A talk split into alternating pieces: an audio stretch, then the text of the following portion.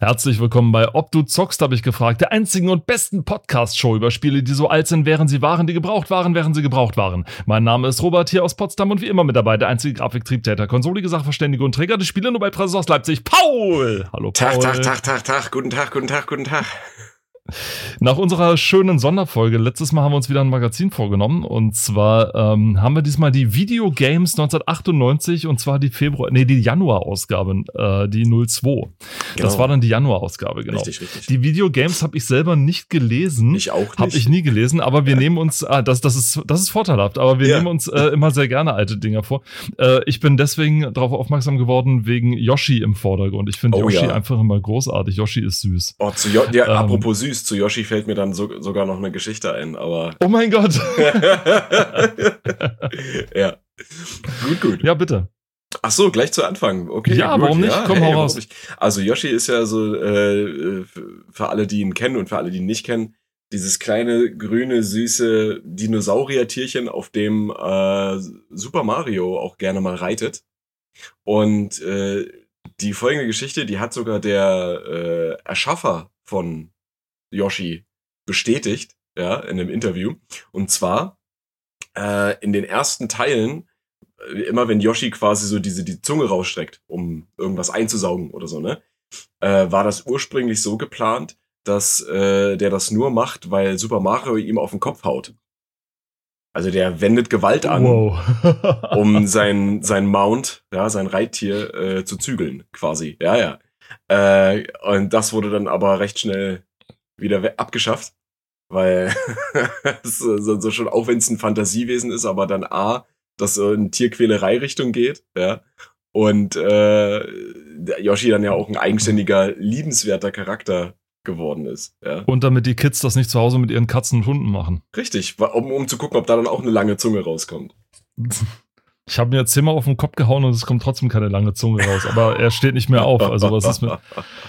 Nee, nee, nee. Also war schon eine gute Entscheidung, war schon eine gute Entscheidung. Ja, auf jeden Fall. Nein. So viel äh, dazu. Yoshi ganz, ja, Yoshi ganz groß. Dann haben wir auch wieder Konamis Geheimspionage-Thriller Metal Gear Solid mit auf dem äh, Cover, zumindest schriftlich gesehen. Yeah. Und dann noch den äh, Megawort, auch äh, wieder 90er Jahre, äh, 90er Jahre Redakteurshumor, Schnee von morgen. Also so, ja, genau, also für zukünftige Dinger, die noch kommen. Äh, Nagano Winter Olympics für N64 und die PlayStation, Winter Heat und Cool Borders 2. An all diese oh, drei cool erinnert sich heute ich wollte gerade sagen, an all diese Niemand. erinnert sich heute keiner mehr. Und dann kommst du mit, oh, Cool Borders, das kenne ich doch total gut. Das ist doch dieser Riesenhit gewesen. Kennst du den etwa nicht? Ganz so ist es nicht, aber Cool Borders sagt mir zumindest was. Ja. Okay, das ist schon mal, das ist schon mal, aber Winter, Winter Heat und Nagano Winter Olympics sind jetzt Winter nicht so Heat, die großen. Weißt du, Winter Heat klingt eigentlich wie so ein 90er, 80er Jahre Actionfilm mit, äh, kennst du Red Heat? Mit Arnold ja, Schwarzenegger und, ja, ja, äh, und äh, Dolph Lundgren? Was? Nein, war das, das, war Red, das war Red Scorpion. Red Scorpion ist Lundgren. Okay. Red Heat ist äh, John Belushi.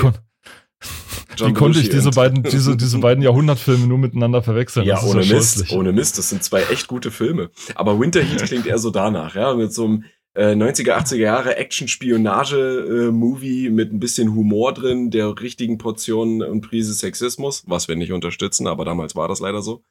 Ja. Und äh, genau, dann dieser Alltagsrassismus, ne, ist ja immer alles, äh, alles witzig, mhm. alles witzig. Alles ja. immer total lustig, genau. Aber mal abgesehen davon äh, kennt niemand dieses Spiel von uns.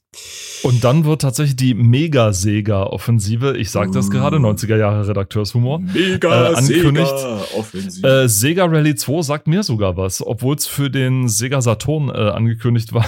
der, der, der Konsolenhimmel hab, ist, hab ihn selig. Ja. Ähm, denn Sega Rally 2 hat es dann auch später auf dem PC geschafft und konnte Stimmt, aber seine Arcade-lastige, seine, seine Spielhallen-Vergangenheit nicht wirklich verbergen, ja. was jetzt nicht Schlechtes war, aber ähm, es war mehr ein, äh, das Wort Rally kann man hier sehr frei gebrauchen, denn äh, Rally war damals alles, was dem, was der Physik von äh, trockener Reifen trifft auf trockenen Asphalt widerspricht. Ja, also sobald es auch nur ein bisschen mehr geglitten hat, war es schon ein Rallye-Spiel. Ja, ja. Man kann, man kann driften, Rally. Man kann driften, man kann driften und äh, es endet nicht in einem Unfall sofort. Also ja. es ist tatsächlich, wo der Drift beabsichtigt ist, der Wahnsinn. Ja. Äh, Thunder Force 5, auch da sagt mir der Name irgendwas, nicht so sehr viel, aber äh, es sagt mir was, als wenn ich schon mal gehört habe. Und X-Men vs. Äh, Street Fighter. Street Strider. Street Strider, genau. X-Men vs. Street Fighter.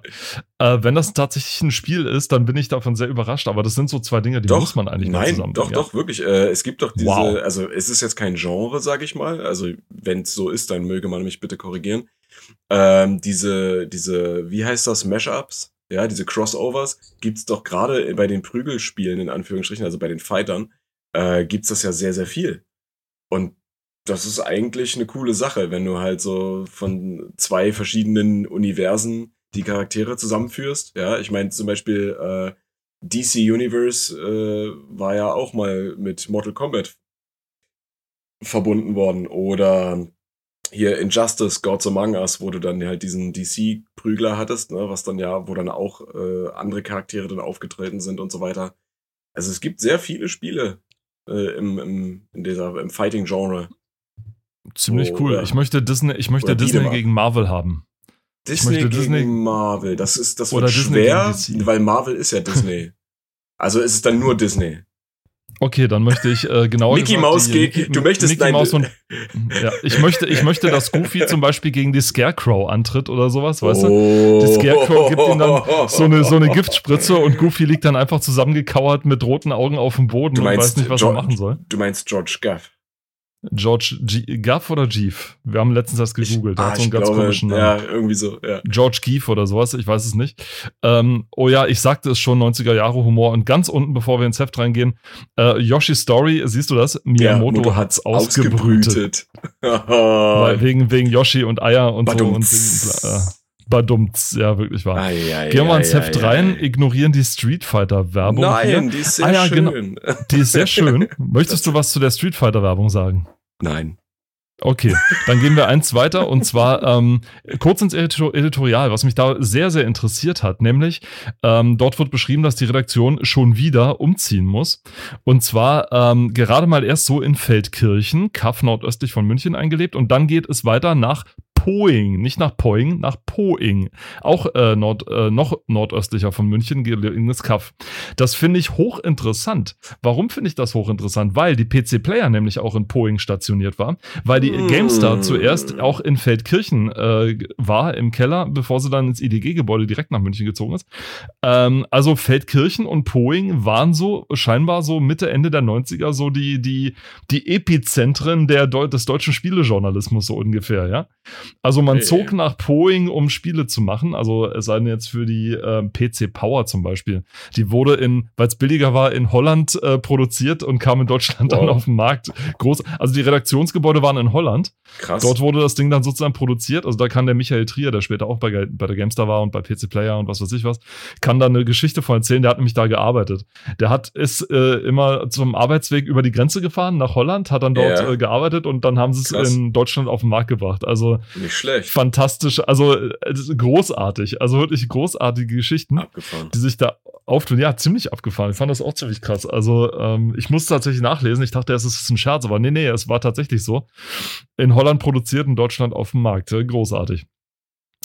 Ähm, wenn wir eins weitergehen, dann äh, kommen wir ein schönes Inhaltsverzeichnis, das für die 90er sehr zurückhaltend ist, möchte ich immer fast sagen. Ah, also, ja, schon, aber äh, das Wort Inhalt man muss sich anstrengen erstmal, um es man muss, zu können. ja, das war diese coole Cyberschrift, die man damals weißt, haben musste. Oh, weißt einfach. du, woran mich die erinnert? An die Schrift bei Pokémon. In den, äh, wenn du dir die ersten Pokémon-Spiele anguckst, äh, beziehungsweise so Digital Art und so, da hast du ja immer, die haben ja ihre eigene Schrift. Die haben ja keine Roman, äh, römische, römische Buchstaben. Das ist total interessant. Das ist, genauso sieht das nice. aus. Und was sehe ich hier? Earth, Earthworm Jim 3D für Earth, den N64 Earthworm, und, den, ja, und die PS. Ach du lieber ne. Ah ja, stimmt, das war ja die Zeit, wo alles 3D sein musste, ne? Also es musste, ja, ja, also 3D musste erstmal, ja. ja, es musste angewendet werden. Ob das nun Sinn ergibt oder nicht, völlig egal, aber es musste unbedingt sein.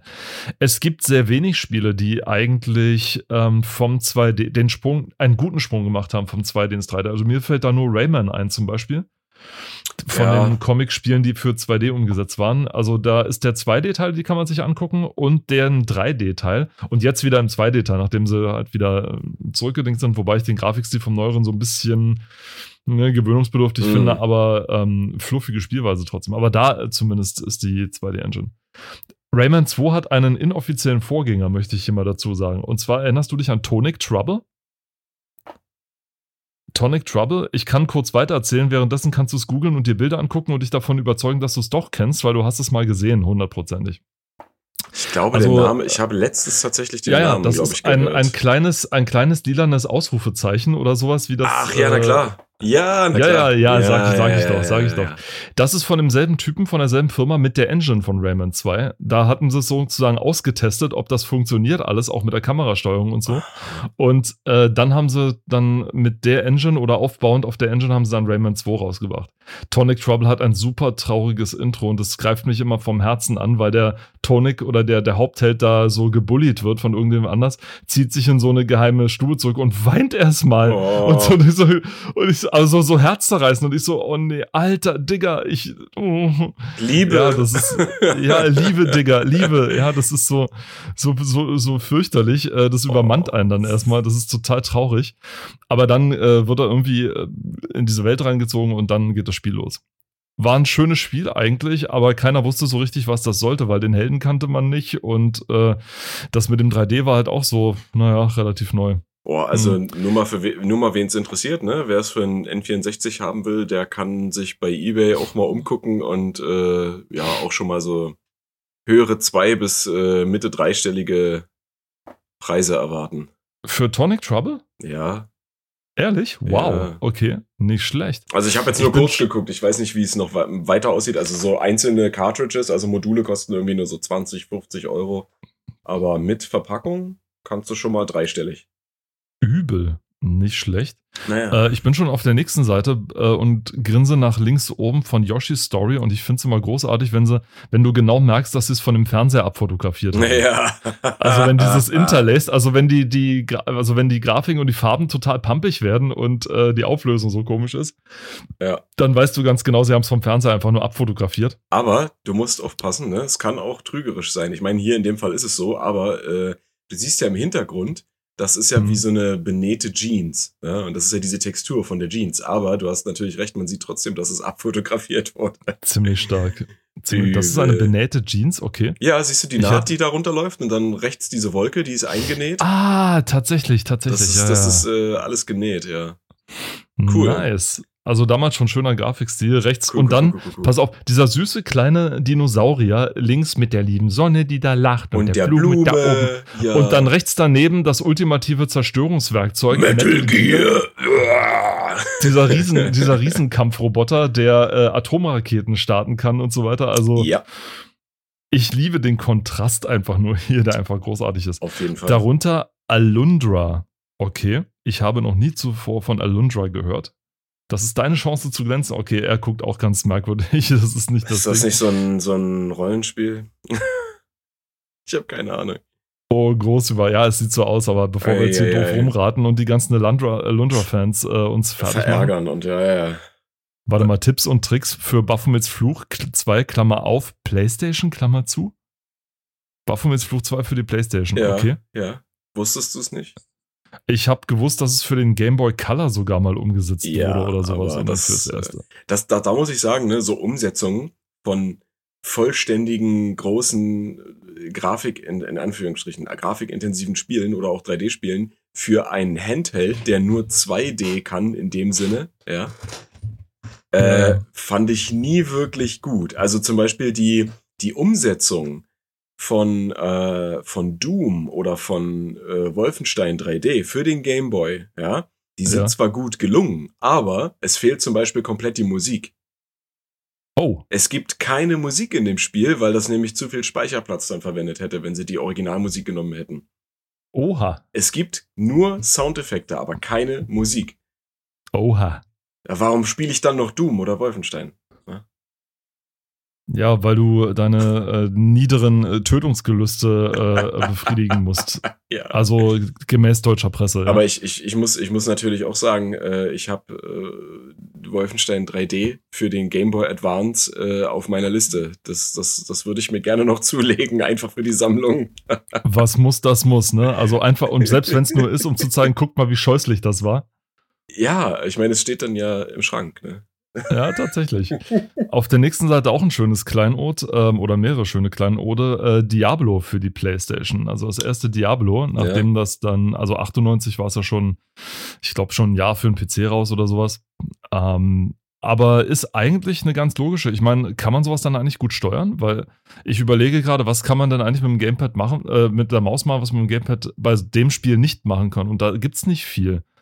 Also im Grunde, ähm, naja, ja, Waffe ich, schwingen. Mit dem Inventar könnte es ein bisschen, ja, bisschen ich vergleiche das, werden. Ich vergleiche das, es, es gibt Beispiele äh, aus der heutigen Zeit auch. Ne? Also generell solche Art von Rollenspielen, die ursprünglich auf dem PC erschienen sind, wie zum Beispiel dann später ja auch Diablo 3, hat ja, ja eine äh, Portierung erfahren für die Konsolen, also wie zum Beispiel ja. auch PlayStation 4. Und du hast, also ja, das, du, du bist zwar nicht so schnell, was die Steuerung angeht, ja, Du kannst ja am PC bist du mit der Maus im Inventar schneller, einfach auch. So ist das. Ja. Aber. Und Shortcuts. Ja, genau. Shortcuts kannst du einrichten, ne? Und da bist du ja bei der Konsole mit dem Controller limitiert. Ich meine, die Controller haben ja auch immer mehr Funktionen mit der Zeit bekommen. Und es geht schon, man kann es gut steuern. Und äh, das, was ja auch ein großer Aufreger war, wenn ich mal bei Diablo 3 bleibe, äh, ist, als die Portierung kam für die Konsolen, dass ja alle, ah, ja. du weißt, was ich meine, ne? Dass alle, die die Konsole, Konsolenversion hatten, äh, auf Knopfdruck ausweichen konnten. Ja, da gab es einen Dodge-Button, eine Rolle. Und als das rauskam, oh, die, die, also die, die Master Race, ja, muss man sozusagen, die war aber ganz schön empört. ich glaube, bis heute wurde das nicht nachge nachgereicht. Es gibt bis heute keinen ja. Dodge-Patch. Ja. Also tatsächlich. Es, es ist, ist äh, äh, ich frage mich, warum. Wahrscheinlich einfach nur, weil, weil äh, aus Balancing-Gründen die Konsolenversion vielleicht ein bisschen schwieriger ist, weil du nicht so schnell und direkt steuern konntest wie auf dem PC. Auch mit Shortcuts und so. Also haben sich gedacht, ah, wir gleichen das aus, indem wir einfach Dodging einfügen. Ähm, ich könnte höchstens noch dazu fügen, vielleicht auch deswegen, wenn du es für die PlayStation oder für eine Portierung sozusagen von Anfang an einbaust, ist es einfacher, als wenn du es für einen PC hinterher einbaust, denn äh, mit dem Dodging äh, kommen vielleicht auch neue Bugs rein oder neue Glitches. Ja, ja. Ähm, dass du plötzlich durch Wälder springen kannst oder irgendwie sowas und äh, das Spiel Aber. komplett äh, sonst. Aber das wäre eine echt schwache Ausrede, ja. dafür so teuer wie so teuer wie das Spiel Deswegen. war und so viele Leute wieder drin. Also ich, ich ähm, meine vor allen Dingen auch die Sache, dass du ja in der Zeit, wo diese Portierung entwickelt wird, ja. kann man doch sicherlich Leute abstellen, die sagen, äh, wo man sagt, hey, wir haben in der Portierung für Konsole dieses geile Feature eingebaut, namens Dodging, was auf Knopfdruck funktioniert könnt ihr das nachreichen in der PC-Version via Patch oder sonst was. Ich meine, heutzutage sind Patches doch auch gigabyte groß. Ja, Call of Duty lässt grüßen zum Beispiel, aber da kann man das doch mal machen. Also wer eine Idee hat, warum das so ist, äh, möge sich bitte melden. Äh, wir stehen vor einem Rätsel. Am besten direkt vor, von Blizzard, ja. Also wenn, wenn, wenn ihr uns hört, dann sagt mal, sagt mal was. Meldet euch mal. Genau. Die dürfen, wenn die überhaupt was sagen dürfen, außerhalb von ihren, ihren Verträgen, weil die wahrscheinlich gekniebelt sind ohne Ende. Na, ihr könnt auch anonym auftreten, ja. Wir bieten euch hier eine Plattform. Also ganz, genau. ganz entspannt. My name is David Bruvick and I like to say something about it. ja. Der ist, der ist auch schon nicht mal bei Blizzard, ne? David Brevik, mhm. aber naja.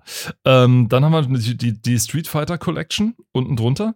Ich habe vorhin erst einen Artikel yeah. über oder einen Wikipedia-Artikel über Street Fighter gelesen und war erstaunt, wie die unspielbaren Charaktere in Japan anders heißen als hier in, in Deutschland. Also ja, in warum unspielbar? Ne, der, der, irgendwie der Ballrock, also dieser Boxer heißt ja, ja. In, in Dings heißt Mr. Bison, M. Bison in Japan. Ja. ja, ja. M. Bison in Japan.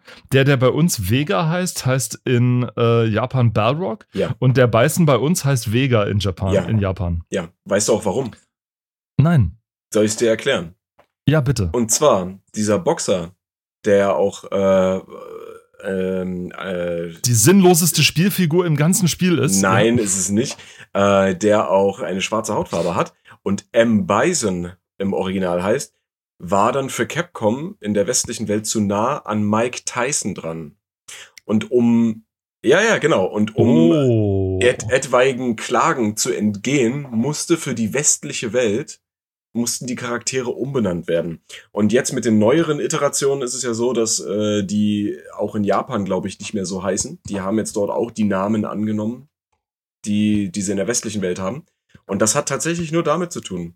Und die mussten dann Ach, im Prinzip diese, diese, äh, diese Namen hin und her schieben. Es hätte ja auch gereicht, wenn man einfach zwei Leute umbenennt, also die Namen tauscht. Aber warum sie das jetzt auch bei dem, bei dem Vega gemacht haben, weiß ich nicht. Das, das kann ich dir tatsächlich nicht beantworten. Ich weiß nur, dass der Boxer nicht M. Bison in der westlichen Welt heißt, weil es zu nah an Mike Tyson dran ist. Und wie das ja hm. mit Mike Tyson und äh, Anklagen ist, wissen wir ja spätestens seit Hangover, ja, wo es um das Tattoo, um das Gesichtstattoo ging, ja. Also, die haben das damals dann natürlich schon erkannt und haben gesagt so, ah, das kann problematisch werden. Die Amerikaner ich mein, klagen ja so gerne, ne? Ja, natürlich, und, aber ich meine, man, man sieht ja auch trotzdem die äh, Inspiration von diversen Charakteren, ja, äh, bei Real-Life-Menschen, um es mal so zu sagen. Ne? Ich meine, es gibt ja den Charakter, der inspiriert ist von Bruce Lee, der auch so aussieht und sich so anhört und auch irgendwelche Drachenkräfte hat. Ähm, ja, ja, aber der heißt nicht so. Ja, der, der, da geht das auch nicht so in diese Richtung. Aber M. Bison, Mike Tyson, ja, Mhm. Aber gut, so war das. Ja, gut, äh, dass so viele Copycat-Dinger wieder teilweise rausgekommen sind, das ist schon, schon krass teilweise. Ja, ja, ja, ja. Ähm, links daneben Need for Speed 3 für die PlayStation. Hier lustigerweise, P also hier PSX genannt, dann ja, das, achso, da, da war weniger nee, Platz. Aber, aber da das, das finde ich auch interessant, weil es gibt ja tatsächlich äh, diesen Hybriden, ja, ähm, diese PlayStation 2, die PSX heißt. Ha. Das ist so ein, so ein, so ein hybrides Ding, das war mal so ein Teil, wo Sony sich ausprobiert hat. Ähm, musste mal selber nachgucken, das, da gibt's ein ganzes Video dazu. Ähm, also mehrere Videos, aber ich kann dir mal nachher einschicken. Das ist wirklich sehr interessant. Das ist ein Mordsklopper und da kannst du PlayStation 1 und PlayStation 2 Spiele drin spielen, weil das Ding nämlich zwei, das hat ein CD-Laufwerk, aber zwei Laser. Ja, und äh, da sind aber auch die Anschlüsse für die Controller auf der Rückseite. Googlest du gerade? Nein, ich okay. bin gerade für was anderem fasziniert, okay. aber okay. Aber gut, ähm, sind wir zu Ende? Nee, nee, ich war schon zu Ende. Ich, das, also Ach so, du kannst es gerne nachher mal äh, dir dann. Ich meine, das gönnen. mal gesehen zu haben. Ich meine, es mal gesehen zu haben. Also es gab einen Haufen Versionen dazwischen. Es gab im Vorfeld von der PlayStation ja auch schon versuchte Kollaboration mit Nintendo. Richtig, ja. Äh, Sony, Sony, wollte ja nicht, Sony wollte ja nicht ganz alleine eine, eine, eine äh, Konsole rausbringen, sondern genau. wollte sich mit Nintendo zusammentun. Hey, ja. lasst uns doch mal, wir mit unseren CDs und, und ihr ja. mit euren Leuten, wir machen einen Prototypen und dann hat Nintendo gesagt, ihr Loser könnt das doch sowieso nicht, das machen wir lieber alleine.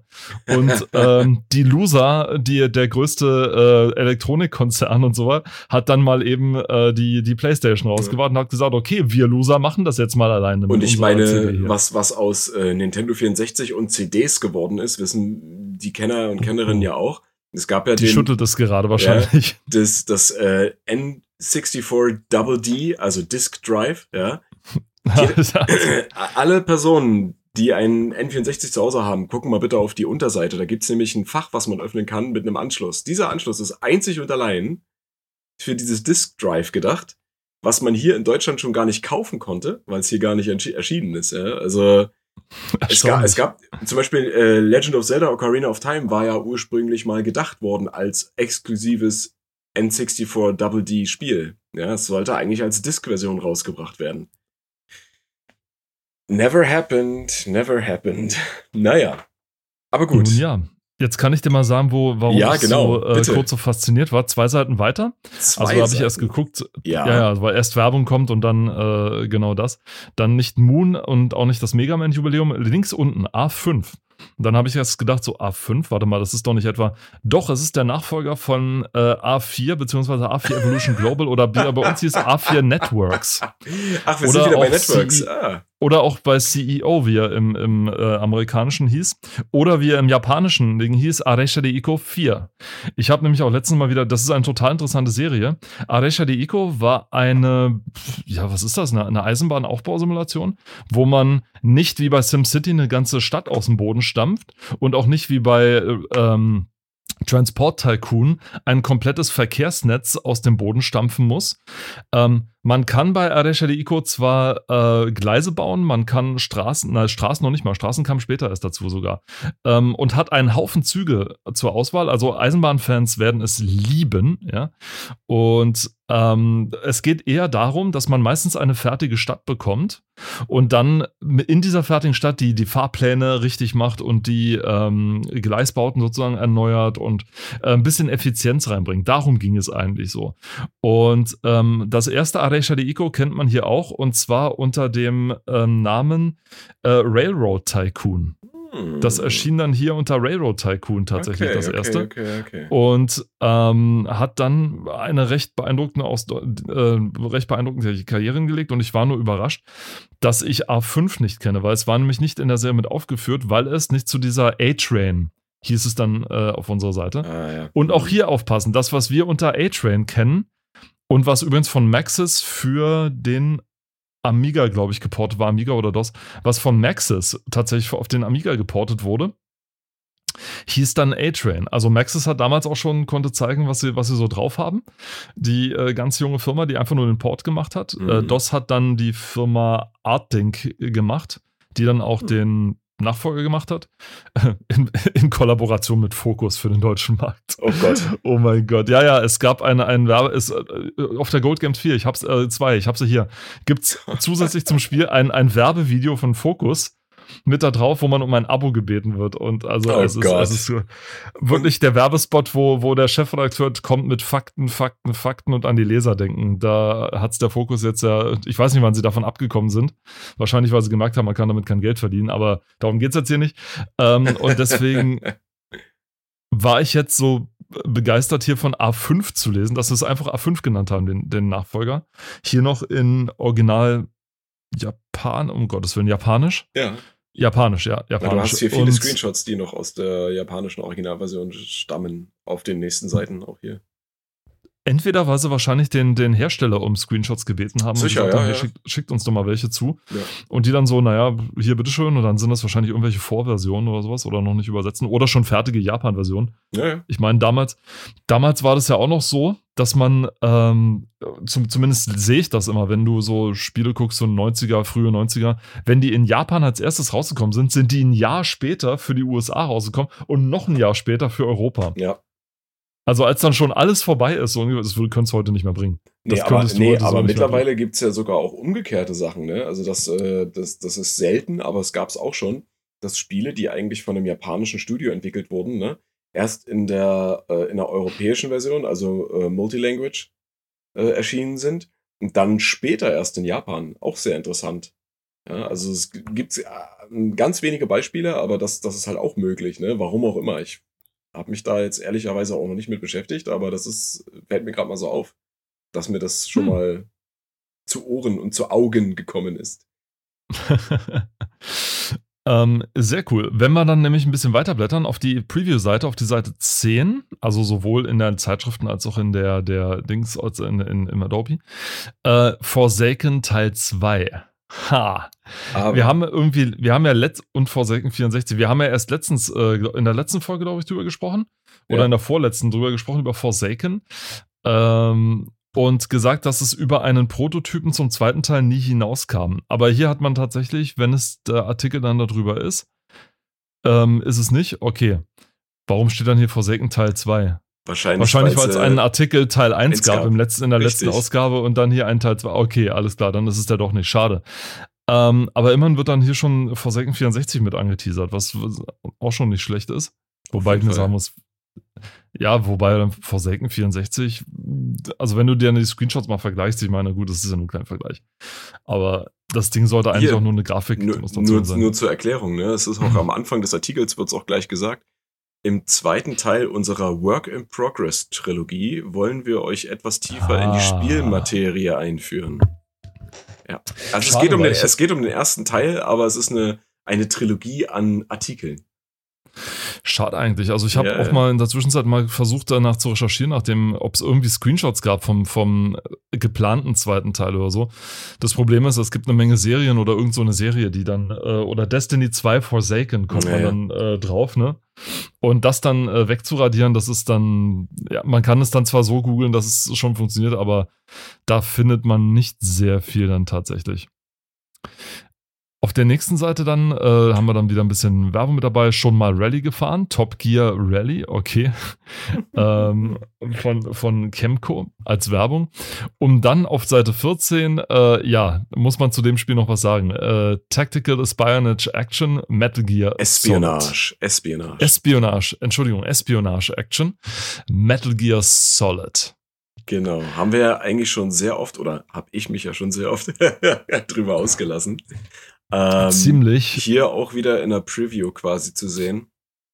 Und ähm, für, ja, was für auch, PlayStation auch, dann. auch hier, äh, wenn man mal wieder genau hinguckt, original japanische Screenshots. Ja, also zumindest mhm. auf dem letzten sieht man's.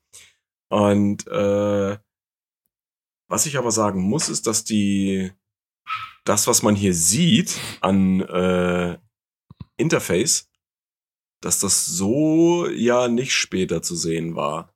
Ja. Also dieses, dieses bunte hier auch, ne? Also wenn man unten links guckt, Weapon und so weiter. Das, das hat dann alles nochmal eine Änderung erfahren, auf jeden Fall. Also deswegen ist ja, das ist die, die Kategorie Work in Progress. Deswegen, genau, also, genau. Ne? Also, was mich noch mehr irritiert, ist, dass es für die Play, dass da steht für die PlayStation, aber wie gefiltert die Texturen alle sind, ja? Weil die PlayStation ist jetzt nicht unbedingt bekannt für ihre gefilterten ah, Texturen ah, ja, ja, und so weiter. Deswegen, so deswegen erste, ich denke mal, äh, ja, da hast du recht, ne? Wenn man das äh, Original von der PlayStation sich anguckt, äh, sieht man ja, dass die Texturen eigentlich alle sehr pixelig sind. Jetzt kann man ja. natürlich ähm, sagen, das hat äh, mit der Qualität des Heftes zu tun, aber das glaube ich nicht, denn man sieht ja auch, also Snake sieht auch anders aus, ein bisschen als im Original dann. Ähm, und die Texturen sind tatsächlich sehr glatt gebügelt. Ja, also sie sehen eigentlich schon fast hochauflösend aus. Und ich bin der Meinung, ohne jetzt den Artikel hier gelesen zu haben, dass Konami und der Herr Hideo Kojima das so erstmal entwickelt haben, weil es gab ja später auch eine Portierung für einen PC, die aufpoliert mhm. wurde und dann auch später das Remake natürlich äh, für ein, für ein GameCube Twin Snakes, da sowieso. Aber ich bin der Meinung, es wurde erstmal in dieser hohen Qualität vorproduziert und dann gedownsampled oder so.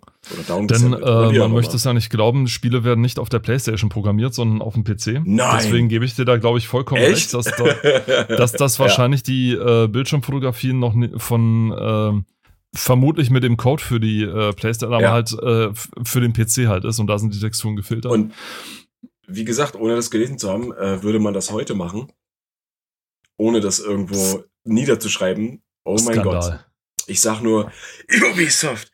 Ähm, ja. und äh, ja, genau. Also ich meine, wenn man sich heutzutage Trailer oder Gameplay-Trailer sogar anguckt für, oh Gott, für, ja. für, für upcoming Hits, ähm, dann wird man erkennen, dass irgendwo in der Ecke oder am Rand steht mindestens einmal und das für einen längeren Zeitraum, wenn nicht sogar über den gesamten Trailer hinweg, dass das entweder kein äh, aktuelles äh, Gameplay-Footage ist oder dass es noch in Entwicklung ist oder dass es eine Pre-Alpha ist oder, oder, oder. Einfach damit um sie hinterher die Entschuldigung ja, haben. Einfach auch, damit sie dann nicht so wie bei äh, Watch Dogs zum Beispiel, ja, sagen müssen, äh, also das sah ja ganz anders aus. Wir haben gedacht, das sieht richtig geil aus und jetzt habt ihr das rausgebracht und es sieht scheiße aus und das ist nicht das, was ihr gezeigt habt. Ne? Also ich meine, das ist ja auch, äh, wenn man den Kunden an der Nase herumführt, kann das ja auch rechtlich einiges äh, nach sich ziehen. Und mittlerweile haben es hm, ja. hoffentlich alle verstanden. Siehe Alien Colonial Marines. oh Gott, hör mir auf damit. Bitte nicht, nee.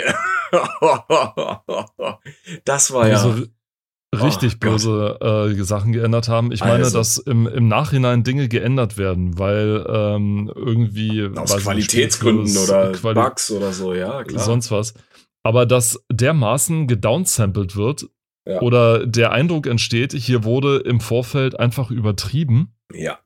Weil ansonsten erlangt es zu wenig Aufmerksamkeit. Siehe auch Far Cry 3, das einen richtig ja. dichten Dschungel am Anfang gezeigt hat. Und wenn du dann äh, das Spiel gespielt hast, ich meine, dann sah es immer noch gut aus. Aber es war bei weitem nicht äh, der, mhm. der äh, dichte Dschungel, der tatsächlich der, der angekündigt wurde. Ja. Also das, das ist genauso. Liebe Hersteller, ja, liebe Hersteller, lasst es. Lasst es einfach. Das ist, das ist genauso wie bei, es ist, kommt seltener vor, aber auch da, das passiert, bei Trailern zu Filmen, wo Szenen gezeigt werden, die später im Film gar nicht auftauchen. Die mhm. aber im Trailer die äh, Auffassung erweckt haben, dass sie von Bedeutung sind. Ja. Äh, da gab es mal einen Spider-Man-Film, an den ich mich erinnere, wo Szenen gezeigt wurden, die später nie aufgetaucht sind, die aber sehr viele Fragen aufgeworfen haben. Ja. Äh, die dann später natürlich erstmal irgendwie erklärt werden mussten. Ne?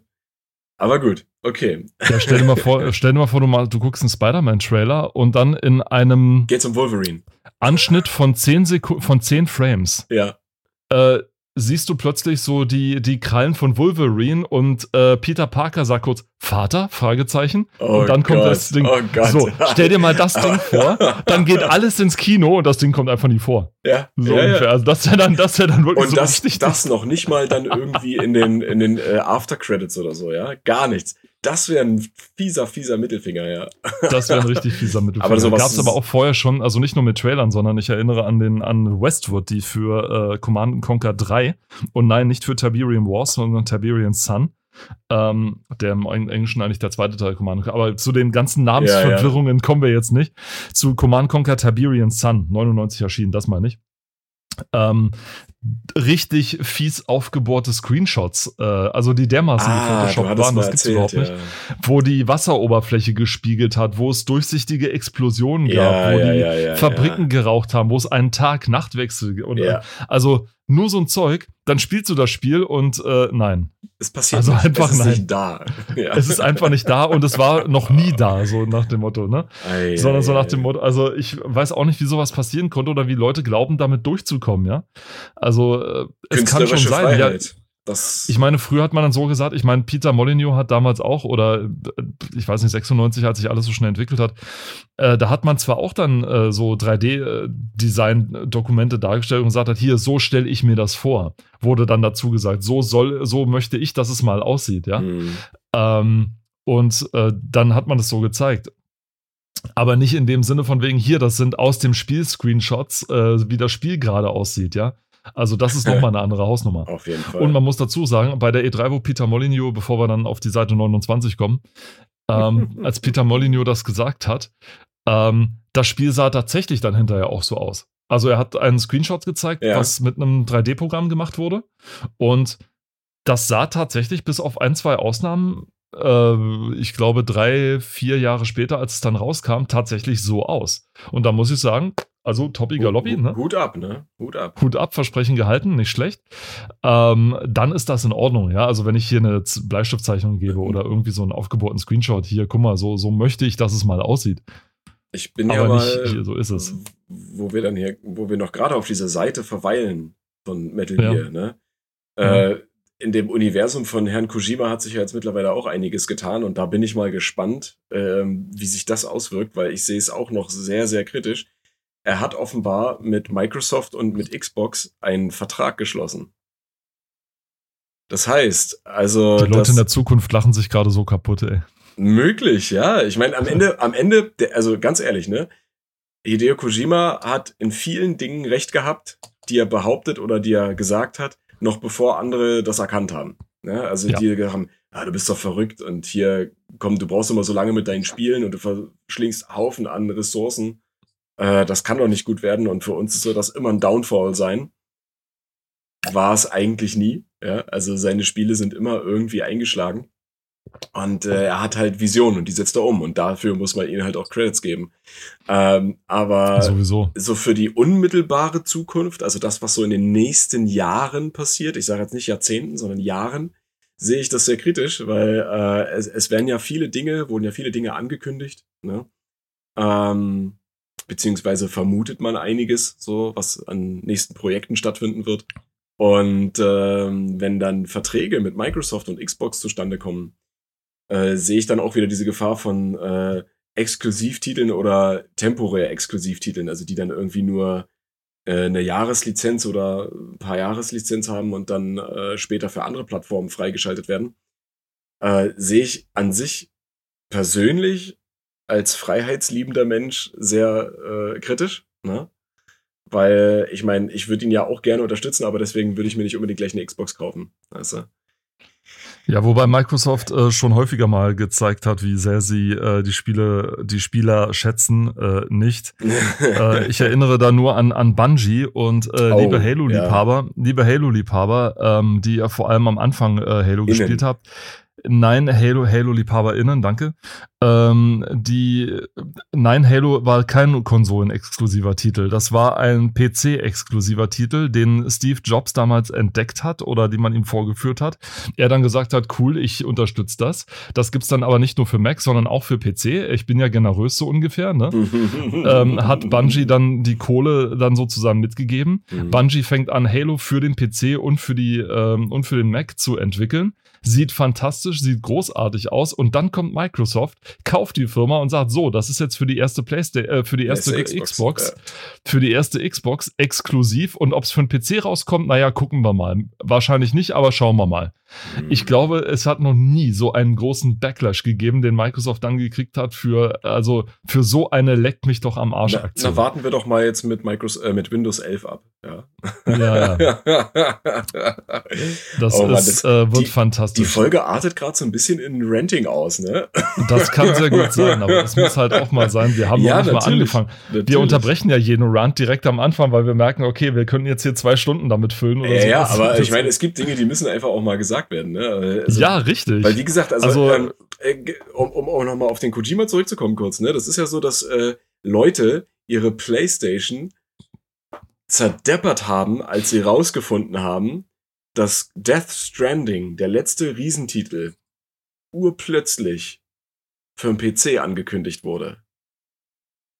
Es gab Leute, die haben ihre Konsole und ihren Fernseher da zerschrottet, weil sie einfach nicht darüber hinweggekommen sind. So, oh mein Gott, was? Wie kann das? Die haben das wie ein Verrat aufgefasst, wo ich mir denke, was, was soll denn das? Völlig dämlich, ja? Ich meine, jetzt gibt's auch noch den, den äh, Director's Cut, glaube ich, oder so, wo halt alle DLCs mit drin sind, aber den gibt's halt auch nur für PC. Ja, da kann man zum Beispiel so Headcrabs von Half-Life gibt's da als Hut äh, zum Aufsetzen. Ziemlich witzig, ja. Ähm, ich meine, soll er machen. Mir ist das egal. Es ist sein Ding und es ist richtig cool. Aber jetzt kommt das Ambivalente ich sehe es trotzdem sehr gefährlich oder kritisch, dass er diesen, diesen Vertrag da anscheinend äh, unterschrieben hat oder unterschreiben wird. Ich glaube, so ganz fest ist es noch nicht. Aber gut, wenn es ihm hilft und dann am Ende, ne? Ich meine, es ist ja, er macht ja, er setzt ja seine Visionen um und seine Visionen landen dann irgendwann bei uns auf dem Bildschirm. Also ist es ja am Ende alles irgendwie für uns. Ne? Also es ist so ja, ist der Deal. Ja, und am Ende kann es dann uns allen doch im Prinzip egal sein, auch wenn man es kritisch sieht, ne, so wie ich. Weil am Ende kommt immer irgendwas Gutes raus, weil ich glaube nicht, und so schätze ich ihn auch ein, äh, dass er sich in Anführungsstrichen verkauft. Das würde ich so. Ich würde sagen, das, wir, ja. Genau. Ich, also ich würde auch sagen, wir lassen uns überraschen. Auf jeden äh, Fall. Kojima war schon immer für eine Überraschung gut. Ähm, wir warten einfach mal ab, was dabei rumkommt. Äh, man kann es natürlich. Silent Hill, Silent Hill, Silent Hill. ähm, ich, und ich wollte gerade sagen, er ist ja nicht so der Serientyp, aber dann so Metal Gear, Metal Gear, Metal Gear, Metal Gear, naja gut, okay, aber die, auf der anderen Seite äh, ist, ist auch wieder so eine Geschichte. Es war, glaube ich, ein Riesenfehler von Konami, ihn, Konami, ihn gehen zu lassen. Ja, na klar. Konami? Ja, ja, Konami, ähm, ja, ja. Das ist ungefähr so wie Apple schmeißt Steve Jobs raus. Ja, die haben ihn, die also, haben ihn ja nicht gehen lassen, die haben ihn gegangen und das auf eine ziemlich böse Art und Weise. Das also wenn man quasi, wenn man quasi durch äh, neue Platz, also wie, wie sagt man, durch neue Stellenausschreibungen oder Stellenbelegungen erfährt, dass man eigentlich nicht mehr in der Position ist, die man Alter, davor bekleidet das hat. Ist wie, das ist wie per SMS Schluss machen. Ja, das, das, das, das ist, als würde man jemanden durch die Blume beleidigen. So, ja. Oh, und das, also, das ist so richtig Ey, ehrlich, also. Das ist, das ist so wie der alte, das ist wie dieser alte Otto Walkes-Witz. Wie lange arbeiten Sie eigentlich schon hier, morgen nicht mehr mitgerechnet? Das ist wirklich, genau, ja, genau. Das ist wie dieser, wie dieser uralte Witz tatsächlich, ne? Ich meine, über Kojima müsste man eigentlich auch mal eine eigene Folge machen, weil der Mann, ich meine, der oh Typ, Gott, ja. wie der angefangen, wie der Typ angefangen hat. Der Typ ist ja der Ideas Guy. Er ist mhm. ja kein Programmierer, er ist kein Grafiker, er ist kein Soundmensch, er kann nix. Er kann aber Visionen haben und sie durchsetzen. Ja. Das ist das, was er kann. Er ist ja reingekommen in die Branche. Ich weiß nicht, wie man bei einer, einer Spielefirma anfangen kann, wenn man nichts, wenn man nicht programmieren kann, vor allem in einer Zeit, wo er angefangen hat. Er hat in einer Zeit angefangen, ja. hieß es One Man, One Game, ja? ja? Da hast du alleine vor deinem Rechner gesessen, hast alleine ein Spiel gemacht, also die Musik, die Grafik, die Ding, mhm. alles. Ähm, musstest in 70 80 Tagen oder so fertig sein, also war wesentlich kürzer. Und dann war's das. Dann hast du deine mickrigen paar Kröten gekriegt und dann hieß es so, und jetzt geh nach Hause, Blödmann, und äh, lass uns mal schön unsere Millionen hier dran verdienen. Und äh, der Typ kam dann hin, hat so ein paar kleinere Projekte gekriegt und die ganzen Entwickler haben ihn total äh, verspottet, so ungefähr, mhm. weil er halt nichts konnte. Ähm, und dann sein letztes Ding oder so war dann, okay, ich versuche dieses eine Spiel noch durchzudrücken. Ich habe da so eine Idee für so ein Agentenspiel. Äh, ja, etc. Also über Kojima müsste man mal eine ja, eigene Folge machen. Auf jeden Fall. Also, also das, das, das können wir viel zu erzählen. Foreshadowing, vielleicht wird es das ja mal geben. Aber ja, das, das ist auf jeden Fall äh, auch bemerkenswert, was da so abgelaufen ist, wie er sich so quasi da durchgekämpft hat. Aber gut, dazu dann Ziemlich bemerkenswert. Vielleicht mal später mehr. Ich wollte dich noch äh, auf die Seite 29 lotsen. Ja, auf die Seite 29 willst du mich lotsen. Ich lotse. Genau. Ähm, das wird ja vielleicht auch was sagen, das Spiel, was du dann da siehst. Ja, das äh, hat auch was mit Metall zu tun. ja, ja, richtig. Die, äh, die Metallschnecke. Metall Schnecke, ja, Nacktschne genau. Aber ähm, Nacktschnecke in dem Sinne. Genau. Und äh, der Teaser sagt eigentlich schon, ein Held, ein Auftrag, ein Panzer. Aus diesen Zutaten wurden schon viel oder mehr witzige Arcade-Games geschaffen. Der Japan-Import Metal Slug ist eins davon. Ich glaube, ja. man kann es recht gut umschreiben mit einem Mann, ein, ein Held, ein Auftrag, ein Panzer. Denn äh, der Held ist ein blonder Dude mit rotem Shirt und grauen Hosen. Unter mit, anderem. Unter anderem, der mit mordsmäßig. Nee, im ersten tatsächlich nur er. Die ganzen anderen kamen dann in späteren Teilen. Dann Ach so, ja klar, hier geht es um den ersten Teil. Ah, sorry. Genau. Natürlich. In den späteren Teilen kamen dann tatsächlich mehrere, richtig, und wesentlich diversere Charaktere auch mit dazu. Aber im ersten war er tatsächlich noch alleine. Und ähm, hat dann sich tatsächlich durch die äh, Levels geschossen. Ich glaube, erst auf dem Amiga noch so mit mhm. und dann hier der PlayStation-Port, der dann natürlich später kommen musste. Und ganz ursprünglich im Arcade-Spiel, glaube ich. Das war ja so ja, ein Arcade-Ding. Weil du, Arcade du hast auf dem Amiga immer noch diese Insert-Coin-Dinger mit drin, die sie nicht rausgemacht haben, sondern da blinkt ja. die ganze Zeit Insert-Coin noch mit drin. Aber von mir aus könnten sie das heute auch noch immer drin lassen, weil das einfach so ein geiles Feeling ist. Also ja, alle, natürlich. alle, die mal Arcade gespielt haben, wirklich an der Maschine gestanden haben, wo man Münzen einwerfen musste, ja. Also, die, wo man vorher oh. Mutti gefragt hat, ob man schnell mal eine Mark haben kann. Damit äh, ich habe ja genau hab im kann. Urlaub, ja, auf irgendwelchen. Ja, ich auch, ja. Ja. Sogar auf Mallorca war das. Da war ich als Kind mit meinen Großeltern. Nein, ich auch. da, ga, da gab's doch, da, ja geil. und da gab's halt auch in dem Ort, wo wir dann waren, äh, so Arcades in irgendeinem, in so einer Spielhalle, wirklich in einer, also riesen Spielhalle, sowas gab's bei uns ja gar nicht.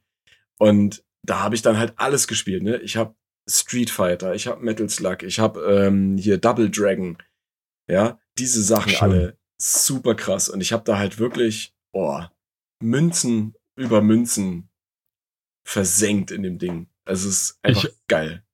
Ich auch. Und zwar war das äh, in, auch auf Mallorca, aber im Hotel selber. Da stand unten Ach. in der Ecke in, na, der, der, na, die Bar ging so direkt in den, in den Poolbereich über, sag ich mal so. War, war ich, na, ich, ich weiß nicht mehr so genau. Also ich hab's noch ungefähr so, das, das ähm, ja. äh, Ding im, im Kopf ungefähr. Es stand ein Arcade und das war Chase HQ. Hieß das. Das war das Ding, wo man mit einem schwarzen Porsche ähm, und so äh, den Leuten hinterher gerast ist und man musste dann oh am Anfang, also durch ein tierisch kompliziert, also ich weiß nicht, wie ich das früher spielen konnte. Ich, ich habe jetzt mal äh, Runs davon gesehen von Leuten, die das wirklich auf 100% äh, machen. Also ich weiß nicht, wie man solche Reflexe haben kann, dass man das tatsächlich so durchspielen kann. Und dann am Ende musste man die, ähm, die Autos kaputt machen, indem man mit seinem Auto dagegen gefahren ist. Total logisch. Oh ähm, Chase HQ tatsächlich hieß das. Und äh, viel schöner sind dann die, die Begriffe oder die, die Soundbites, die dann so, ne, kommt, let's go, Mr. Driver, ja, und so ja, weiter. Also, oh, ich liebe das, ja, diese Ansagen. Großartig, Herrlich. großartig. Ähm, hatte eine Menge Ports, also Chase HQ ist wirklich äh, portiert, ich glaube, auf jede Konsole, die es damals gab, sogar für den ZX Spectrum, glaube ich sogar. Also wow. ein, ein, ja, tierisch. das sieht, es sieht scheußlich aus, aber ähm, dann hat man es geschafft. Wenn man auf dem ZX dann Spectrum ist, geschafft. dann hat man es geschafft, ja. Also wirklich war, es war wirklich, wirklich ein sehr populäres Spiel auch. Und was habe ich da drin? Äh, also wirklich immer mal wieder 50 Pfennig oder eine Mark da drin mal drin versenkt und so weiter. Ähm, irre. Ich bin okay. nicht über den ersten Level hinausgekommen. Es war einfach zu schwer, aber ähm, ja, ich war noch jung. Ja, aber. Und äh, äh, Zocken war damals halt so ein Ding. Also, wer das noch hat, um das, den, den Loop wieder zuzumachen, genau. ich meine, auf der Steam-Version von Metal Slug, was man sich auf Steam kaufen kann, ja. ähm, die Version nennen eigentlich schon, da ist es immer noch mit drin. Mhm. Und es ist genauso spaßig. Das Spiel selber noch, ist ein recht, äh, man würde straightforward, glaube ich, dazu sagen, also ein recht geradliniger, ähm, ein recht geradliniges Shoot'em Up mit diesem äh, blonden Helden. Ja. Unfassbar toll gezeichnet, also oh, ja. großartige ja, Hintergründe, fantastische Animationen, die, also ich habe das Animationssprite tatsächlich mal gesehen, das Sprite-Sheet mit den Animationen die, ich, drauf. Ich auch, tatsächlich. Ähm, es ist unglaublich, was da, wie viel da reingesteckt ja. wurde, tatsächlich. Wobei da halt auch diese Designphilosophie dahinter steckt, die man da noch bei Apple hatte. Du starrst im Endeffekt auf diese Figur, ja. das ganze Spiel über. Du starrst auf diese Mitte, das heißt, du solltest auch möglichst viel Qualität da reinsetzen. Ja. Aber es ist so unglaublich viel mit gemacht worden. Es sind so viele Animationsstufen mit da drin, die da drin sind. Also es muss wirklich komplett die äh, Hardware ausgereizt haben bis zum geht nicht mehr. Äh, es, es, sah einfach großartig aus. Also selbst heute noch, es ist immer noch spielbar, man kann sich das immer noch angucken. Auf also jeden bitte. Fall. Also auch das, das Gegnerdesign, auch die Animationen von den, also alles, was animiert ist, sieht so, ist, ja, so, so, so weich aus, ja. Also im Sinne von, es ist so flüssig. Das ist wohl, glaube ich, eher die, die bessere Beschreibung. Es ist so flüssig, ja. ja? Feuer, Explosionen und so weiter, ne? Also es, für die damaligen Verhältnisse, deswegen kann man das auch heute immer noch zocken weil das einfach so gut aussieht. Ja. Ich Tatsächlich. Meine, ja. Das ist auch nicht ohne Grund gibt es das mittlerweile auf eigentlich jeder Konsole und auf dem PC, also dass man das überall spielen kann, weil das mhm. einfach mega ist. Ja. Mega. es ist tatsächlich, es ist tatsächlich so. Also ähm, ich habe es ganz gerne gespielt. Es ist sehr schwer äh, zum Beginn, weil es ja, halt, ähm, ja. es beginnt leicht, aber es, es wird sehr schnell sehr anspruchsvoll. Aber so war das halt eben. Ähm, das hatte ja auch, das hatte ja, das hatte ja auch ähm, so ein bisschen Methode, ne? Weil wenn es auf dem Arcade ist, dann musste es möglichst schwer sein, damit die Leute da möglichst viele Münzen rein versenken, ja. natürlich, ne? Deswegen, es gab auch ähm, der, der Typ, der äh, Miss Pac-Man entwickelt hat, der hat, die hat, die hatten ein Wort dafür, das nennt sich dann irgendwie der, der Coin Drop oder so hieß es. Also es gab für die Spiele, für die Hersteller, gab es so nach einer Zeit, wenn das Ding aufgestellt wurde, einen speziell, einen bestimmten Moment oder sowas, wo man dann gemerkt hat, dass jetzt die Einnahmen äh, geringer werden. Nicht, weil weniger Leute es spielen, sondern ähm, weil die Leute sozusagen verstanden haben, wie das Spiel funktioniert ja. und es anfangen durchzuspielen und halt ja. immer, immer mehr schaffen und mhm. deswegen und immer besser werden. Und dann gab es sogenannte Zusatzkarten tatsächlich für das Spiel, solche Modifikationskarten mhm. von den Herstellern, die dann äh, zum Beispiel äh, die Geschwindigkeit erhöht haben, die, die dann irgendwie die Gegneranzahl erhöht haben oder sowas, mhm. damit die Herausforderung für die Spieler halt äh, da bleibt. Ja. Das heißt, die äh, Arcade Betreiber haben dann nicht äh, neue, neue Automaten dann aufgestellt, sondern dann immer wieder die Karten mal gewechselt und dann hier mhm. und da und so weiter. Also ähm, es ist wirklich, wirklich, wirklich schön, was damals so in der Geschichte war, wenn man so auf die Geschichte guckt, was da so gemacht wurde, sag ich mal, ne? Und heutzutage, ja. dass es überhaupt Konsolen nur deswegen gibt, weil man halt den Werbespruch bringen konnte, hol dir den Arcade nach Hause, ja, ja hol genau, dir deine, genau. Deine eigene Arcade-Spielhalle hier in unserer äh, Nintendo-Konsole ja, mit 8-Bit-Grafiken und Fall. Sound und alles, ja, also äh, fantastisch. Yoshi's Story ähm, auf der Seite 40 dann äh, tatsächlich wäre dann das nächste. Oh, wir haben ganz kurz, ja, äh, ja beim, beim, beim Runterscrollen ist mir aufgefallen, äh, tatsächlich der Titel Ghost in the Shell. Der was, Spiel zum Film. Ja, ja. Und äh, das, was ich hier sehe, reizt mich so gar nicht, weil es anscheinend offenbar nichts wirklich mit dem Film zu tun hat. Es ist tatsächlich nicht besonders. Also, das ist so ein, so ein es ist vielleicht nicht ganz so eine Verfehlung wie das Superman 64 Spiel, wenn du dich daran erinnerst. Ja, natürlich erinnere ich mich daran. An diese, an dieses Verbrechen an der Menschheit und an den Spielern so ein bisschen. Ja. Es, es gibt einen, einen total lustigen Speedrun auf äh, Games Done Quick tatsächlich, wo die das Spiel tatsächlich durchspielen. Oh Gott. Und äh, die ganzen Glitches aus und, und sich dann den Spielern vorführen, guck mal Leute, das wollten die von euch, dass die das tat, dass, dass ihr das, ihr das tatsächlich spielt. Ja. Nee, also ähm, ich, ich, dazu muss ich aber so sagen, schlecht. es gibt ja Spiele, die also aus Japan kommen und die aber auch in Japan dann tatsächlich sich mehr Beliebtheit erfreuen als irgendwo im Westen. Mhm. Ja, einfach weil äh, kulturell und generell äh, die Leute auch anders ticken vielleicht, aber also im positiven Sinne. Ähm, weil auch die das Interesse anders ist, ne? Und das, glaube ich, ist bei diesem Spiel wahrscheinlich auch so gewesen. Ne? Also ich würde das zum Beispiel nicht spielen, weil das für mich sehr, sehr, sehr, sehr wenig mit dem, mit dem Film und mit der Story zu tun hat. Zumindest von dem, was ich hier lesen und sehen kann. Aber gut, ähm, wir sind auf Seite, wo wolltest 40. du mich hin? 40. 40. Das Ausgebrütete. Jo Yos Yoshi, ja genau, Miyamoto hat es ausgebrütet. Äh, Yoshis Story. Und ähm, Gerade dachte ich, das ist ein vietnamesischer Name. Nein, das, das ist ein Satzanfang. Da Ted und Dirk eher weniger auf Krippenspiele spielen, also wegen da Ted und so, ähm, oh haben Gott. sie die japanische Version über die Ferientage mal schnell, schnell mal durchgezockt. Also äh, hier mal wieder ganz mit stolz geschwellter Brust. Hier, Leute, wir haben die Originalversion durchgespielt auf Japanisch. Bruhahaha, ja, ne? Ähm, ja. Es ist auch so eine Sprache, die ich vielleicht mal so im Ansatz mal vielleicht können sollte oder sowas, wenn man gerade wenn man so so also, Dinge ja gerade also gerade auch wenn es um äh, Videospiele geht an, an sich, ja, um das Unterhaltungsgenre Videospiel, ja, äh, ja wäre es vielleicht von Vorteil, weil ja das doch ein sehr, sehr großer Markt ist. Also nicht nur mhm. absatzmäßig, sondern auch äh, ja, produzentenmäßig, also pro produkttechnisch. Ja ich will ja nicht zu weit Foreshadowing, aber gerade wenn man so auf den japanischen Markt guckt und so weiter, ich bin manchmal, wenn ich das so durchscrolle, gerade wenn ich, ich Aresha de Eco und so weiter, ne? Yeah. wenn ich da manchmal durchgucke, was man da im Grunde für Spiele verpasst. Ja, Sag ich mal, nur ja. weil man, weil man nicht rechtzeitig dann da war oder weil man nicht Japaner war äh, und aus dem Nippon kommt, äh, um zu ja, sehen. Oder weil du einfach kein Japanisch kannst. Oder weil ich einfach kein Japanisch ja, kann. Ja. Ähm, was da für, für Titel eigentlich oder was man da für Firmen oder für Geschichten eigentlich verpasst, die man hier äh, aus unserer westlichen Perspektive gar nicht so mitkriegt. Ja. Denn unsere Perspektive ist eine westliche, ja. Das darf man nicht vergessen. Ich glaube nicht, nicht, nicht vergessen, nicht anders sagen. Wir sind im Grunde ähm, Medienamerikaner, wenn man so will. Ähm, wir sind damit ja. aufgewachsen mit ziemlich vielem, was da kam. Das kam, da wurde dann erst anders, wo dann wahrscheinlich Pokémon kam und Detektiv Conan und die ganzen Dinger und so. Aber halt, stopp. Äh, wir dürfen nicht vergessen, du bist doch Wessi, ne? Äh, nein, ich bin Ossi. Ah, okay, gut. Tatsächlich. Ich bin äh, im Osten tatsächlich groß geworden. Ja, gut, okay. Dann haben wir also das gekriegt, was die Wessis von den Amerikanern gekriegt haben. So ungefähr. Okay, nee, aber ich äh, wollte dich eigentlich nicht unterbrechen. Gut.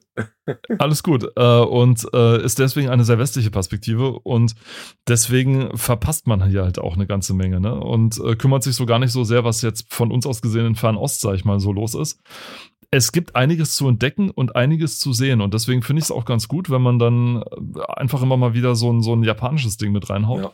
dass man Spielen dann zuschaut, hier, guck mal, was hier drüben so, so los ist. Es gibt ja, ja. mittlerweile auch äh, Firmen, also was heißt Firmen? Es gibt mittlerweile auch ähm, Umstände, bei denen das so ist, dass äh, Spiele, die eigentlich, naja, wie soll ich sagen, Japan exklusiv entwickelt werden, ähm, trotzdem zumindest äh, übersetzte äh, äh, Texte bekommen. Ja, äh, wenn man da mal zum Beispiel guckt bei Play Asia, das ist play-asia.com heißt es, glaube ich. Das ist eine Seite, auf der man äh, auch Importware kaufen kann. Also alles, was direkt aus Japan, die haben irgendwo dort äh, in, ich glaube in Hongkong haben die ihren, ihren Hauptsitz. Ähm, da kann man alles Mögliche kaufen, natürlich auch Musik, Blu-rays, DVDs, äh, Figuren, Kuschelkissen, andere Spielzeuge, aber halt auch äh, Spiele. Und es hm. gibt tatsächlich sogenannte Asia-Versionen, also asiatische Versionen oder äh, Japan-exklusive Versionen, die trotzdem übersetzte Texte bekommen ähm, weil die mittlerweile erkannt haben, dass trotzdem das Interesse in der westlichen Welt immer mehr steigt. Zwar nicht so groß das Interesse ist, dass man damit einen sehr großen Umsatz machen kann, aber dass es Leute gibt, die es trotzdem spielen wollen würden, aber trotzdem diese Sprach, also dass diese Sprachbarriere das verhindern könnte. Also äh, binden die übersetzte Texte mit ein. Also die Sprachausgabe ist wahrscheinlich immer noch japanisch dann, wenn sie nicht von Natur aus schon irgendwie auf Englisch oder sonst was aufgenommen wird. Ja, aber dass zumindest die Texte, also Interface, äh, hat und so weiter, dass das übersetzt ist und dass es Untertitel gibt. Und das ist sehr interessant. Finde ich gar nicht so schlecht. Ja. Finde ich gar nicht so schlecht. Auf jeden Fall. Motto. Also es, ich meine, es gibt, ein, es gibt einen, einen, großen Satz von japanischen Spielen, die ich so nicht anfassen würde ähm, weil es ja teilweise auch so ja, mit sehr speziellen Hintergründen gibt, sag ich mal so. Aber ähm, es wäre vermessen, sag ich mal, die japanische Spielebranche äh, ähm, nur darauf zu reduzieren und so weiter. Ja. Sie sind halt sehr, sehr variantenreich und haben wirklich, wirklich für jeden Geschmack alles. Also ähm, ja, das ist krass. Also es gibt wirklich, das, das ist ja das, das, das Kranke äh, an der ganzen Geschichte. Ne? Ähm, wir hätten auch so viele Möglichkeiten, oder die Industrien hier hätten auch so viele Möglichkeiten, irgendwie Geld zu machen, in Anführungsstrichen, ja, äh, sind, sehen sich dann aber an, naja, ich will jetzt nicht sagen, an moralischen Werten gehindert, aber im Endeffekt ist es ja das. Viele Sachen werden einfach nicht umgesetzt, weil irgendjemand sagt, oh, das kann man ja gar nicht machen. Das ist doch viel zu krank oder was auch immer. Was jetzt nicht heißen soll, dass die japanische Industrie äh, da irgendwie kein Blatt vor den Mund nimmt und sich denkt so, ach, wir machen einfach den Scheiß. Ähm, die machen das schon irgendwie aus Gründen, sage ich mal, aber es ist halt auch die Nachfrage da. Ja, das ist ja das Krasse. Und da werden Sachen veröffentlicht. da würde man zum Beispiel aus europäischer oder sogar amerikanischer Sicht sagen so, äh, bitte was? Das ist jetzt A, grenzwertig oder B, schon über die Grenze hinaus. Aber ja, ich habe da letztens auch was gesehen, aber ich will sie nicht bewerben. Deswegen. Nee, nee, nee, muss, das, das müssen wir auch nicht. Aber äh, wie gesagt, ich, ich sage ja auch nicht, was mir da so im Kopf rumschwirrt. Gibt ja da auch einige äh, Spiele, von denen ich schon gelesen, gesehen und gehört habe, äh, wo ich mir denke, das würde sich hier so nie verkaufen lassen. Auf jeden Fall nicht. Wer, wer einen Ansatz dafür haben möchte, der kann gerne sich mal auf Twitter gehen und dort die Seite ähm, New on Steam oder sowas abonnieren heißt es, glaube ich, oder News on Steam. Ähm, das ist ein Bot, der sozusagen alle Spiele, die auf Steam neu veröffentlicht werden, als eigenen Tweet verfasst und dann so in vier Screenshots äh, kurz zeigt, worum es da geht. Wow. Also wirklich alle Spiele, die gezeigt werden. Der haut einfach ein Ding nach dem anderen raus. Das sind pro Tag nicht so viele, wie du denken würdest. Das sind pro Tag vielleicht drei, vier Posts oder so. Ähm, es sind chinesische Spiele mit dabei, häufiger. Es mhm. sind japanische Spiele auch häufiger mit dabei. Es sind kleinere Billigtitel auch von Indie-Titeln, manche, manche ganz nett, manche ganz witzig, manche total doof. Und halt auch einige von diesen Spielen, die du meinst, von den japanischen, mhm. wo du mhm. denkst, oh Gott, ich hoffe, das wird niemals auf dem westlichen Markt, um Himmels Willen. Also es gibt schon. Na, ich sage ja nicht, dass ich hoffe, dass es nie veröffentlicht wird. Ich sage nur, dass es einfach nicht machbar wäre, auch teilweise aus gesetzlicher Sicht und teilweise eben auch, weil kaum jemand hier diese, diese Titel quasi erwerben würde und damit lässt sich hier halt kein Umsatz machen. Ja, es gibt ja große Firmen, die sehr viele Spiele in einem bestimmten Genre entwickeln, was hierzulande kaum jemand kaufen würde. Ja. Tatsächlich, ja. Also es ist äh, ziemlich, ja. Ich glaube, Illusion Software zum Beispiel, das ist eine japanische Firma, die macht ja. solche Spiele. Und äh, ja, kann man ja gerne mal googeln, wenn einen das interessiert. Was ich bei Yoshi's Story eher interessant fand, obwohl es ein N64-Spiel ist, hat Miyamoto nicht den Fehler gemacht und äh, so eine ja von hinten 3D-Ansicht, also so eine tatsächlich komplett 3D gesteuerte Welt zu machen, sondern genau, er bei diesem bei diesem Sidescrolling zu bleiben und die Ressourcen, die dadurch frei werden, sage ich mal, für andere Sachen zu nutzen. Zum Beispiel für mehr Effekte, für ja. äh, Physikeffekte, für ähm, größere Gegnervarianzen und so weiter. Und hast du nicht erst letztens erzählt, das ist jetzt zwar off-topic, aber du hast doch letztens erzählt, dass du dich mit der Unreal Engine beschäftigt hast und dass bei ja. der Unreal Engine 3 die Texturen alle so glänzen. Ja, tatsächlich. und jetzt guck dir mal teilweise hier die Texturen an, so diese diese ja, ja. hölzernen Dinger, alles glänzt. Alles glänzt wie mit, mit, äh, wie, wie mit einem holzschonenden äh, Spray irgendwie gemacht. Und das ja, ja, genau, genau. Ja, ja, nee, tatsächlich. Aber, aber daran, daran sieht man das, meine genau. ich. Daran sieht man das, dass die Ressourcen, die frei geworden sind, dann ja, auf sowas verwendet wurden, was ja nicht falsch ist. Was nicht falsch ist, ja. wobei ich hier eher glaube, dass das eher noch so unfreiwillig war. Da glaube ich, ich meine, du siehst ja, jede, bei, gerade bei diesem Holzding, muss mal genau hingucken, gleich auf der ersten Seite. Ja, jedes, ja. jedes Holzding hat genau in der Mitte diesen Lichtreflex. Also da gibt es nicht eine, ja. eine Lichtquelle, die den Schein erzeugt, sondern jede Quelle hat auf derselben Stelle diesen Lichtreflex. Ja, genau. Weil die wahrscheinlich im Editor oder sowas äh, mit einer Quelle arbeiten mussten oder so. Das oder ist nur eine konnten, Vermutung. Ja, ja, kann ja sein. Oder nur konnten und ja. dann halt beim Einsetzen immer sich derselbe Lichtreflex halt fortgepflanzt hat. Ähm, äh, witzige Sache, aber wie gesagt, wir reden hier von den, von den Pionierzeiten, sag ich mal, für das äh, 3D auf Konsolen und so. Äh, deswegen sollte man dann nicht allzu sehr den Hammer mit ansetzen. Aber ja, es ist überall dieser Lichtreflex und alles leuchtet und scheint und ist bunt. Äh, tatsächlich. Also, Aber passt ja es, auch, ne?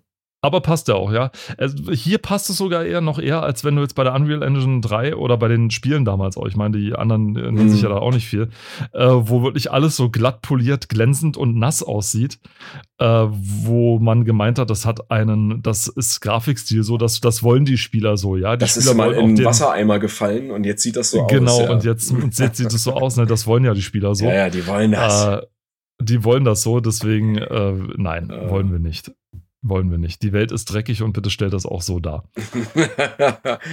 es ist so, es ist so. Ja, so, so matte nee, Oberflächen, stimmt, stimmt, die unregelmäßig sind, sind halt schwieriger darzustellen als gleichmäßig glänzende. Ne? Und ja, so. Richtig, ja. Ansonsten haben sie bei Nintendo oder bei, bei Yoshis äh, Story tatsächlich auch alles beibehalten, was im äh, Super Mario World 2 Yoshi's Island tatsächlich mhm. auch so. Oh, das habe ich auch äh, gespielt. Gemacht wurde. Eines der besten Spiele, wie ich finde, für, die, für Super Nintendo mit dem schönsten Grafikstil so mit, also den man sich heute noch angucken kann. Das mhm. sage ich häufiger, dass man sich das heute noch angucken kann, aber der Grafikstil aber war es stimmt. Doch auch. Es stimmt doch auch. Es stimmt doch auch tatsächlich. Ja, Und ähm, was ein, ein wirklich tolles Spiel war, weil es, es einfach Spaß gemacht hat, weil es so variantenreich war. Und so hat sich das dann auch hier fortgesetzt. Also man hat die Ressourcen recht gut genutzt und ähm, wie immer Nintendo-like auch hier, nee, was, Nintendo? Ja doch, Nintendo-like äh, gute Qualität abgeliefert hat. Darf man nicht vergessen. Also ja. Yoshi Story.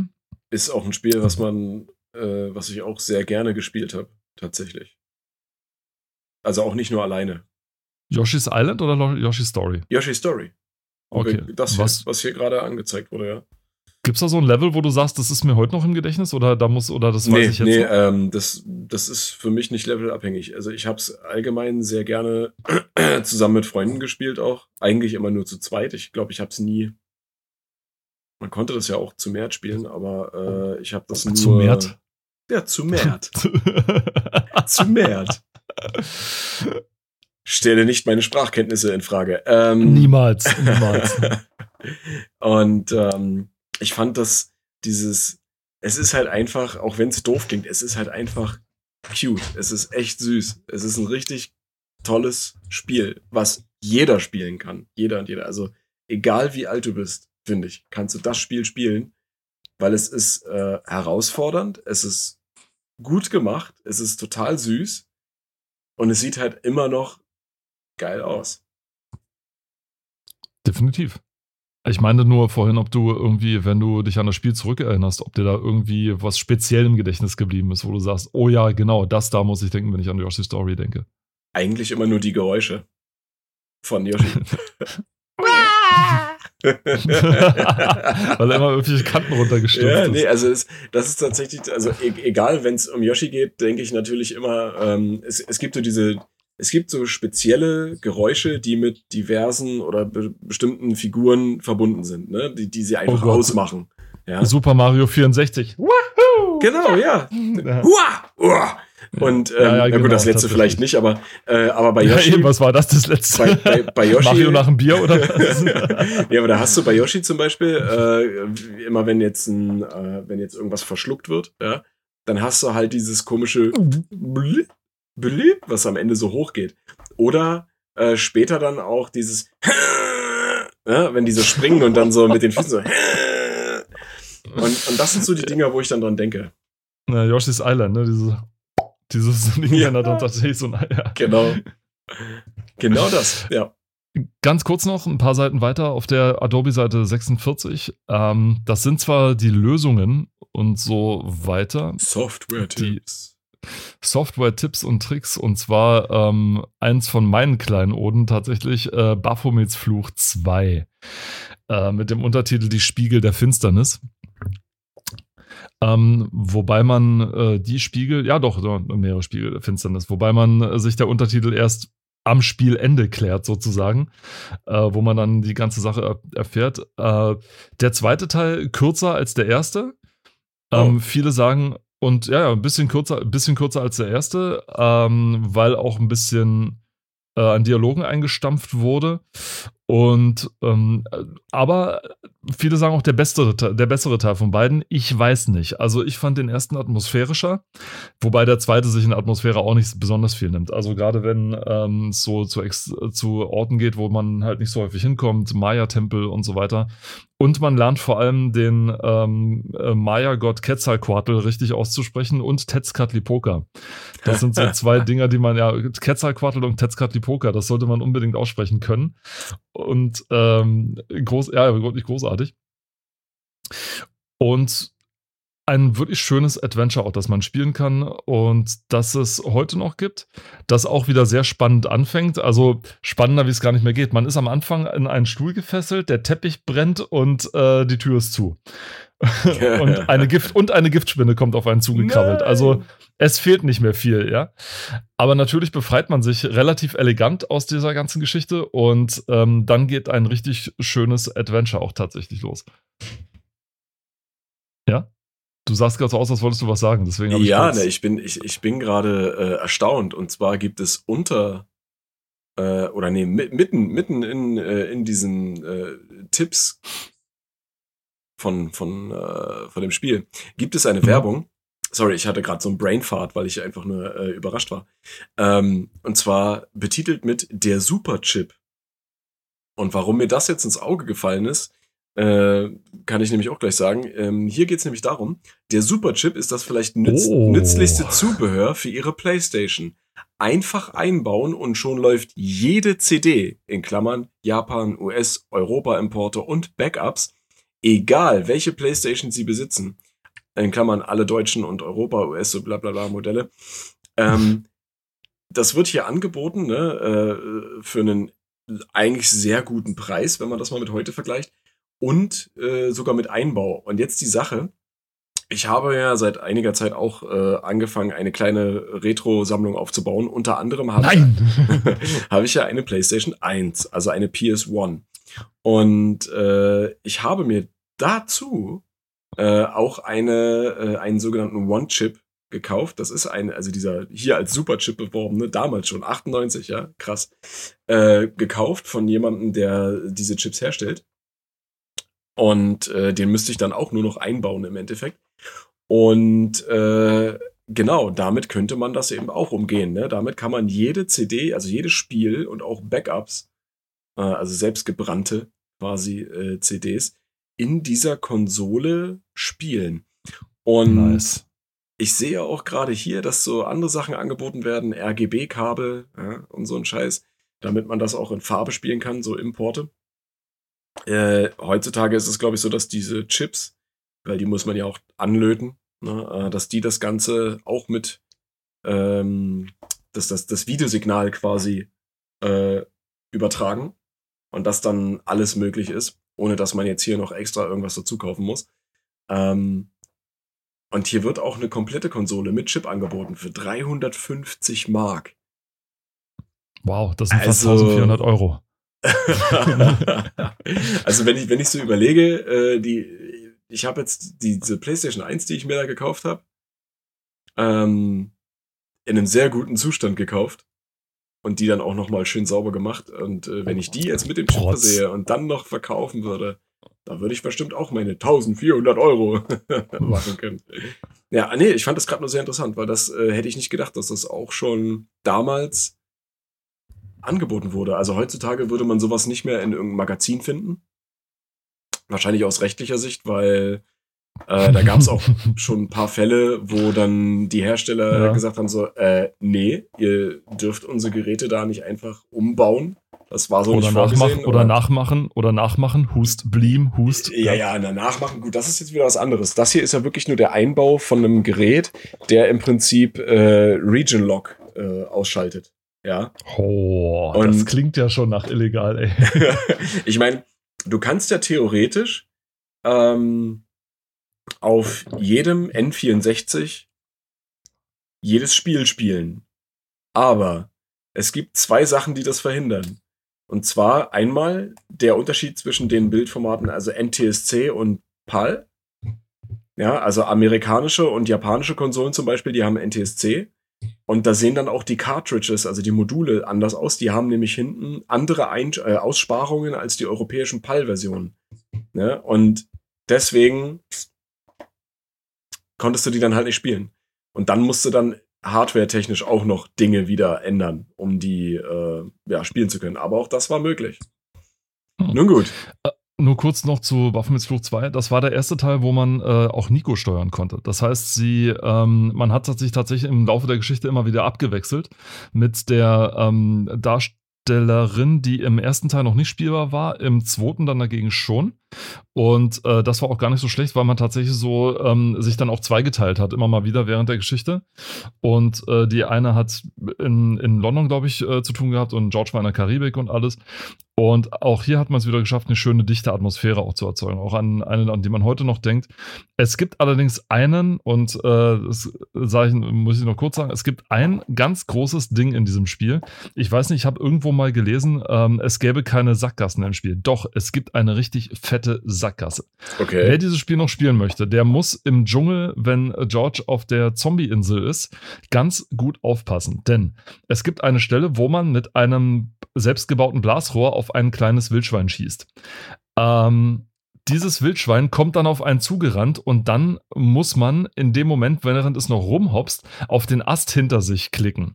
Tut man das nämlich, dann schwingt sich äh, George auf den Ast hoch, das Wildschwein kommt auf einen zugerannt, läuft unter George durch und läuft in, durch eine Hecke durch und macht dort einen Zugang auf zu dem man dann zu einem anderen Ort kommt. Oh. Stellt man, hält man sich nicht an dem Ast fest, rennt das Ding einfach über einen drüber, links aus dem Bild raus und der Zugang wird nicht aufgemacht. Und dann kann man das Spiel nicht beenden und weiß nicht wieso. Holy shit, oh, das ist mies. Eine richtig miese Sackgasse. Ich weiß oh. nicht, wie das durchrutschen konnte. Das gab es im ersten Teil nicht. Das Ding ist tatsächlich ein Gamekiller und du hast keine Chance, da hinterher noch wieder rauszukommen weil George nicht Scheiße. weiß, was los ist. und zudem ist dieser Dschungel auch noch so, ein, so eine Spielersünde, also so eine Adventure-Sünde, denn du hast einen Haufen Screens, durch die du laufen kannst, durch die du dich sozusagen verirren kannst, wo ja. es auch wieder sagen, also das Spiel enthält noch ein, zwei Spielersünden, die man äh, 98 jetzt nicht mehr gebraucht hätte, aber es ist trotzdem ein schönes Adventure. Das heißt, wenn man diese kleine Sache ignoriert, dann hat man ein richtig tolles Adventure tatsächlich. Wenn man sie weiß. Wenn man sie denn weiß, tatsächlich. Zum Glück habe ich die äh, Komplettversion vorher ei, gekannt, ja. Mit diesem äh, weisen Ausblick wollen wir es dann heute auch bewenden lassen. Recht herzlichen Dank fürs Zuhören. Ähm, wir hören uns bei der nächsten Folge wieder. Bis dahin sagen Tschüss aus Potsdam, der Robert. Und aus Leipzig, der Paul. Ciao. Macht's gut. Ciao.